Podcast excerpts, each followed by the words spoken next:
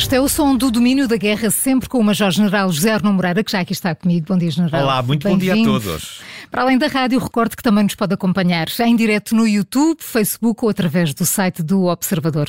Uh, General, no início desta semana fomos uh, surpreendidos com as imagens impressionantes do colapso da barragem de Nova Kakovka, que está a inundar muitas áreas da região de Kherson. Um, à data de hoje, o, o que é que se sabe sobre esta catástrofe e que implicações operacionais pode ter o colapso da barragem? Muito bem, nós não sabemos quem carregou no botão, uhum. mas entretanto descobrimos muitas outras coisas que nos podem ajudar a formular uma opinião sobre o assunto. E é sobre isso que eu iria aqui falar. Iria tentar passar pelas provas que, entretanto, chegamos, pelos factos que conhecemos e pelas, pela teorização que, entretanto, foi construída à volta deste incidente trágico. Mas vamos começar pelo princípio. Ora, o princípio não é de agora, o princípio é 1941.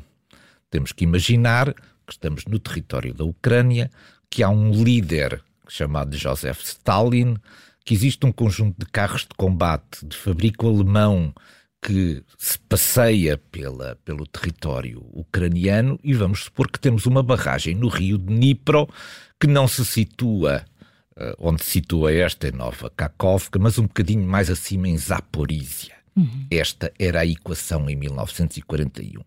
E o que fez Stalin mandou destruir a barragem de Zaporizhia.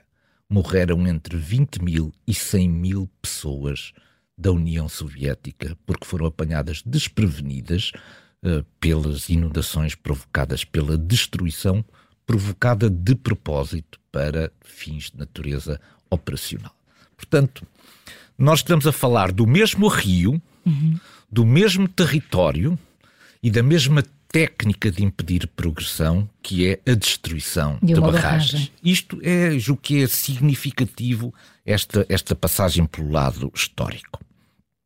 Há quatro teorias sobre isto. Vamos passar brevemente sobre essas quatro teorias. A primeira teoria é a teoria do acidente natural. É uma barragem muito antiga, já de 1956, uh, sofreu o desgaste dos anos, de muitas inundações e que, portanto, a certa altura apresenta um conjunto de debilidades de natureza uhum. estrutural e colapsa. Bom, o problema é que os acidentes naturais nunca acontecem quando dão jeito. Acontecem sempre quando, quando não estamos à espera deles. Espera, Isto é, que o colapso natural tenha ocorrido exatamente às 2 horas e 56 da manhã, na véspera do lançamento da contraofensiva ucraniana, não há acidente natural nem coincidência nenhuma estatística que permita validar a questão do acidente natural. A segunda é a teoria do acidente militar provocado. Isto é, de que foi sujeita ao longo já de um ano de situar aqui na linha da frente a um conjunto muito intenso de bombardeamentos e que esses bombardeamentos foram introduzindo debilidades estruturais. Uhum. Este, esta, esta teoria tem o mesmo problema da anterior é que só por grande coincidência é que, é que isto iria acontecer exatamente claro. naquele, naquele instante. Mas enfim, mas o problema desta teoria é outra também. É que esta, esta barragem foi construída, construída no tempo da Guerra Fria com um conjunto de normas de segurança muito rígida e feita para resistir a muita coisa. Não há qualquer possibilidade de uma granada qualquer de artilharia poder destruir ou provocar danos estruturais uh, imensos numa barragem. Não há possibilidade disso poder acontecer. Portanto, esta teoria também não tem uma grande fundamentação. Para além disso, apareceram imagens de um vídeo do dia 6 sobre a barragem em que se vê uma explosão e essa explosão vem de baixo, isto é, não é antecedida da chegada de nenhum projétil que tenha causado um dano estrutural na barragem. Portanto, há efetivamente uma explosão que é vista através do vídeo, essa explosão tem origem na barragem e não uma, pelo impacto de um uhum. projeto que tenha chegado. Portanto, a teoria do acidente militar inadvertido também não parece ter muita, muita sustentação. A terceira teoria é a teoria da, da autoria ucraniana disto. Bom, nada, não há nenhum motivo que tenha sido avançado para isto. Fala-se eventualmente que a Ucrânia teria a ganhar em privar a Crimeia de água através da destruição desta, desta barragem. A Crimeia é abastecida por um canal com mais de 400 quilómetros chamado Canal da Crimeia do Norte que vem da barragem. Portanto, se não houver água dentro da barragem, também não há água no canal. Mas para privar a Crimeia de água, basta destruir o canal, não é preciso destruir a barragem inteira. Portanto, este objetivo poderia ser obtido com, com, com a utilização de um, de um, ataque específico sobre o canal em vez de ser sobre a barragem. Não parece haver aqui também, sobre esta questão da autoria ucraniana, uma grande base. Primeiro, porque é um, é um desastre humanitário.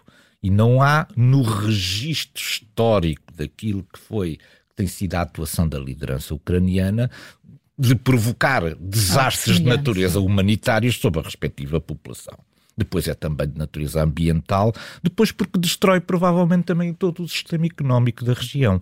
Ora, se há alguma coisa que a Ucrânia quer preservar é a sua capacidade de continuar a ser o celeiro da Europa e, portanto, também não faz nenhum sentido porque tem um impacto a longo gigante, a, gigante. e depois porque dificulta a sua manobra operacional, mas eu deixaria isso talvez um bocadinho mais para a frente. Depois, o quarto é, é, é da autoria ser da Federação Russa. Bom, eu tenho aqui três reuni três, três, três informações que são importantes para nos ajudar a perceber isto. A primeira, apareceu, entretanto, a imagem satélite da barragem do dia 4 de junho. Portanto, a explosão foi no dia 6. No dia 4, o que é que se passava na barragem? A água estava a passar por cima da barragem significa que, propositadamente, quem tinha o controle da barragem, e era a Federação Russa, fechou todas as comportas de segurança. Para que, para que. Para que aumentasse o nível da barragem para que no dia 6, quando a barragem fosse dinamitada, a coluna de água existente e o volume de água existente dentro da barragem estivesse no seu máximo. Ora, há 30 anos que não acontecia a água passar por cima da barragem.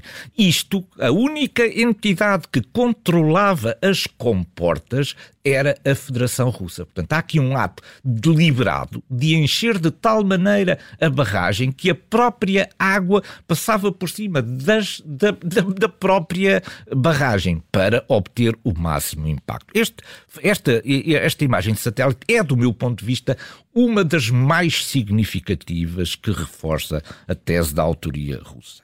A segunda é a imagem de satélite de 6 de junho, depois da explosão. O que nós verificamos nesta análise é que não existe uma brecha na barragem. Uma brecha podia ter sido uma falha estrutural, mas existem duas brechas na barragem. E duas brechas na barragem não é nada de natureza, nem estrutural, nem nada provocado por uma ação de guerra.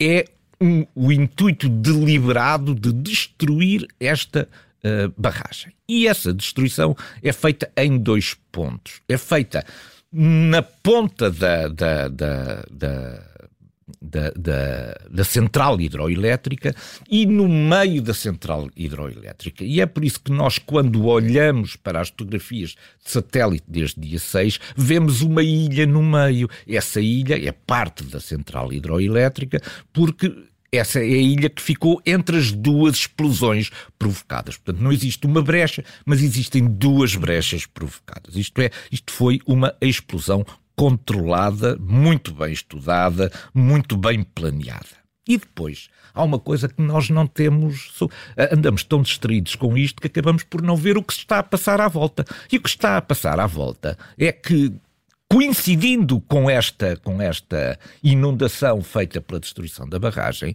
na zona de Zaporizhia já houve quatro incidentes, entretanto, semelhantes. Isto é, a Rússia ou construiu ou obstruiu a passagem de alguns rios para inundar a região, ou destruiu outras pequenas barragens em rios subsidiários para inundar a região. Portanto, isto não é um ato isolado, isto é um padrão de comportamento e quem eh, procure ver. Este sim, em maior escala, em, daí que estamos. Em muito maior escala, mas dentro deste padrão de dificultar o movimento. Portanto, a catástrofe uh, humanitária, o que é que faz? Faz com que aquilo que são todo, todo, todo o dispositivo da, da proteção civil ucraniana, em vez de estar virada para o apoio aos mortos e feridos, que naturalmente uh, aparecerão uh, por causa da, da, da contraofensiva, têm que estar realocados para a questão das, do apoio às populações à catástrofe humanitária. Depois, esta catástrofe económica que estamos já a ver, porque não haverá água para alimentar toda aquela zona de, de, de culturas, e depois as implicações operacionais porque a, a inundação. Nós lembramos que estávamos à espera da ofensiva da primavera exatamente para que os terrenos secassem Secassem, e pudesse exatamente. haver mobilidade. Ora, isto numa área imensíssima uh, de, de, de, interesse operacional fica, uh, fica muito debilitado. Portanto, dirão que a Rússia não iria fazer isto porque não queria perder água na Crimeia, mas eu relembro que Stalin perdeu 20 a 100 mil cidadãos soviéticos por uma manobra idêntica. A par disto, a Federação Russa garante que a contraofensiva ucraniana já começou e que já morreram milhares de soldados ucranianos. A Ucrânia garante que é mentira, que a contraofensiva ainda não começou e que os números são falsos. General, em que é que ficamos? Bom, a,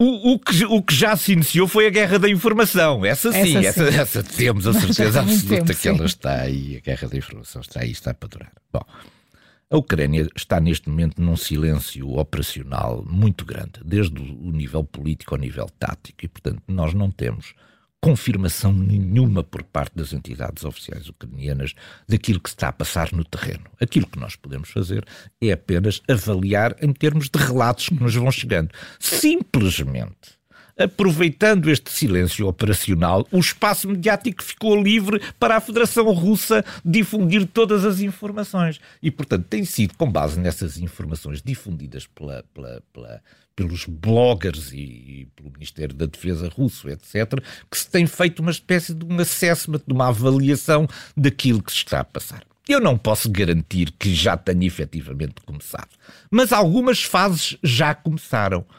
Já terminou neste momento a fase do combate sobre os objetivos estratégicos de profundidade, refinarias, eh, parte industrial importante para materiais críticos, eh, depósitos de munições, depósitos de combustível, uh, agrupamentos de forças, etc. Essa parte está terminada. Já começaram também as manobras de diversão. Em Belgorod temos uma manobra Sim. de diversão que procura atrair forças russas para uma região que está fora uhum. daquilo que é a área operacional de interesse. E depois também um conjunto de manobras de fixação de forças a, a, a partir de pequenas ofensivas que são feitas através da frente. Já começou a grande ofensiva, aquilo que nós chamamos a contra-ofensiva pois nós não temos informação oficial sobre isso. O que nós temos é o acesso a eventuais imagens, relatórios, etc., produzido pela Federação Russa sobre o assunto. Não serão, talvez, a melhor maneira de podermos ter uma opinião formada e independente sobre o que está a acontecer. No entanto, a existência destas pequenas ofensivas, das manobras de diversão, etc., certamente que sustenta o facto e a tese de que se não começou, se não começou ainda, breve. estará para muito uh, breve. E, portanto, temos que esperar por confirmações mais independentes relativamente àquilo que está a passar neste momento em termos da contraofensiva ucraniana. Uh, General Arnon Moreira, depois do plano de paz da China e do plano de paz de Lula da Silva, agora temos o plano de paz da Indonésia. Uh, pode haver aqui uma espécie de, estratégia concertada por parte destes países amigos da Rússia? Pois, pois, pois. É isso que começou. China, é isso que se Brasil, come... Indonésia. É isso que se começa aqui a desenhar. Bom, nós, na verdade, temos hum, em cima da mesa quatro uhum. planos de o meu plano de paz de Zelensky. O plano de paz de Zelensky diz basicamente: atenção, a Ucrânia não é a Rússia. Façam favor de retirar-se daqui e nos devolver o território Nossa, conquistado. Esta é basicamente, são basicamente os pontos que, que, que, sustentam o plano de paz de Zelensky. Depois há o plano de paz da China, que é aquilo que eu chamo o plano de paz subtil, que é uh, sem se comprometer, para não ter uma derrota de natureza diplomática, basicamente fazendo extratos da Carta das Nações Unidas, sobre a qual estamos todos de acordo. O que nós não estamos de acordo, porque não sabemos, é o que é que acontece aos territórios que, entretanto, foram conquistados. Portanto, a China mantém esta, esta, esta imagem de que quer diálogo, mas não se compromete sobre os territórios. Depois há o plano de Lula. Lula, eh, Lula entrou a matar nesta questão e já deu muitos passos à, à sua retaguarda, porque ele começou por afirmar uma coisa que nós não queríamos ouvir. É que uh, a, a, Ucrânia vai ter, que, vai ter que entregar territórios à Federação Russa se quiser a paz. Bom, Lula, entretanto, já recuou, mas já estava dado o mote. O mote é que ele entendia que se deveria trocar território por paz. E agora há o plano da Indonésia. O plano da Indonésia é o mais favorável de todos e até teve uma reação junto dos meios de comunicação russos de, de grande, de, de, grande entusiasmo. Porquê?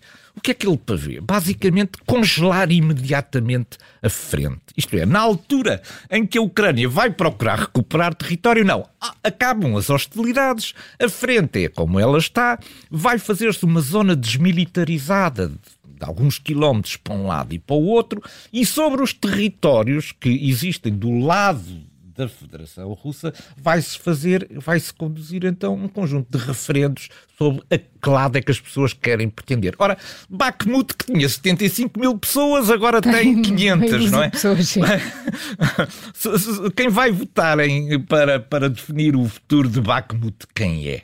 Portanto, nós estamos apenas numa tentativa concertada dos países amigos da Rússia para congelar o conflito numa altura em que, do ponto de vista daquilo que são as conquistas geográficas, estamos numa situação ainda favorável à Rússia. Eu só pergunto isto. São duas coisas. A primeira é que a guerra da paz é uma outra forma de guerra, uhum.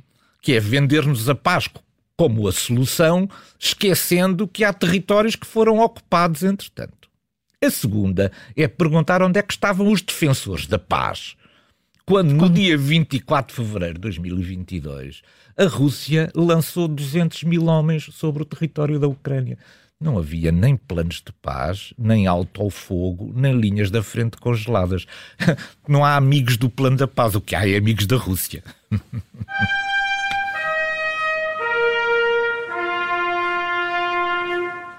General, o Ministério da Defesa russo tem, ao longo de toda esta semana, inundado as redes sociais de anúncios de destruições massivas de unidades militares ucranianas e até, até tem divulgado vídeos de destruição de carros de combate, os Leopard.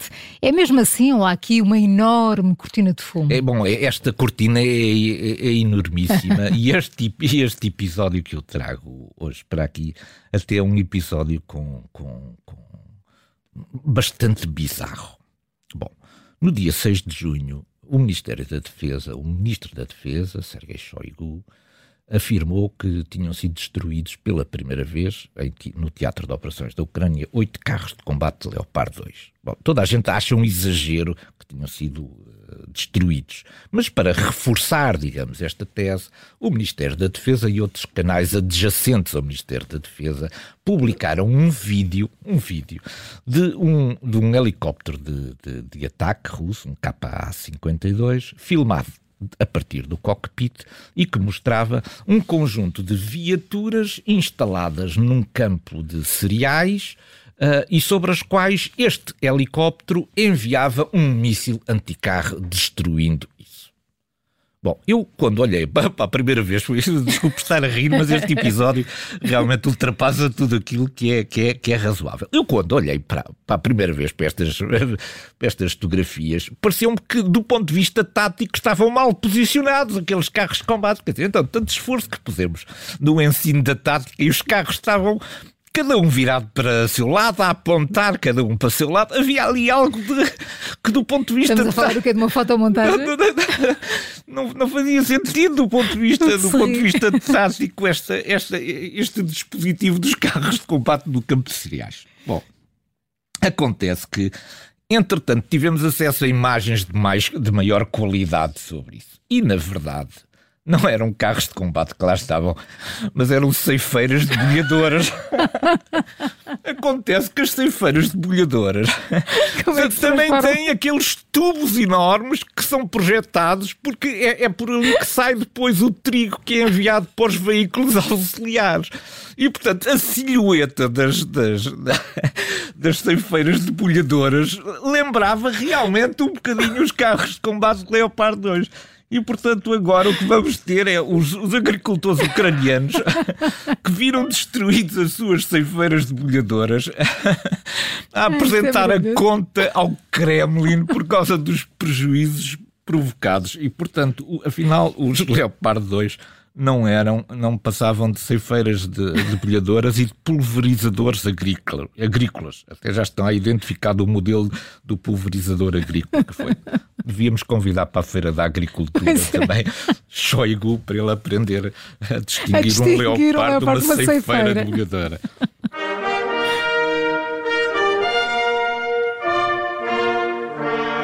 na semana passada ficámos a conhecer Senkivka, um ponto de fronteira entre a Rússia, a Bielorrússia e a Ucrânia. E hoje vamos voltar a colocar o nosso ponto de mira sobre a fronteira da Ucrânia com a Bielorrússia. General, o que é que se anda a passar por ali entre os guardas fronteiriços dos dois países? É, pois, pois é, a guerra tem realmente dimensões muito estranhas. E, e esta, esta, Como acabámos de ver, como, como, como de ver. E, e, esta, e, esta, e, a guerra tem-se traduzido entre a fronteira da Ucrânia e a fronteira da Bielorrússia num ponto de tensão também, onde agora se começa a desenvolver uma guerra que nós não esperávamos. É a guerra psicológica entre os guardas fronteiriços de um lado e do outro. Isto é uma guerra absolutamente bizarra e também é um episódio, episódio, episódio interessante. Porquê? Estamos lembrados que na fronteira entre a Coreia do Norte e a Coreia do Sul há também este tipo de guerra. Há um conjunto de altifalantes instalados de um lado da, da, da, da fronteira que, que projeta uh, som com mensagens sonoras, portanto, ah. para o outro lado, uh, fazendo guerra psicológica. Ora, o que se está a passar entre os guardas fronteiriços ucranianos e bielorrussos é exatamente isto. Resolveram instalar no ponto fronteiriço, de, distante 80, 100 metros um do outro, um conjunto de altifalantes virados para, para o outro lado. E então, quais são as mensagens que passam aqui? É interessante olhar para estas mensagens.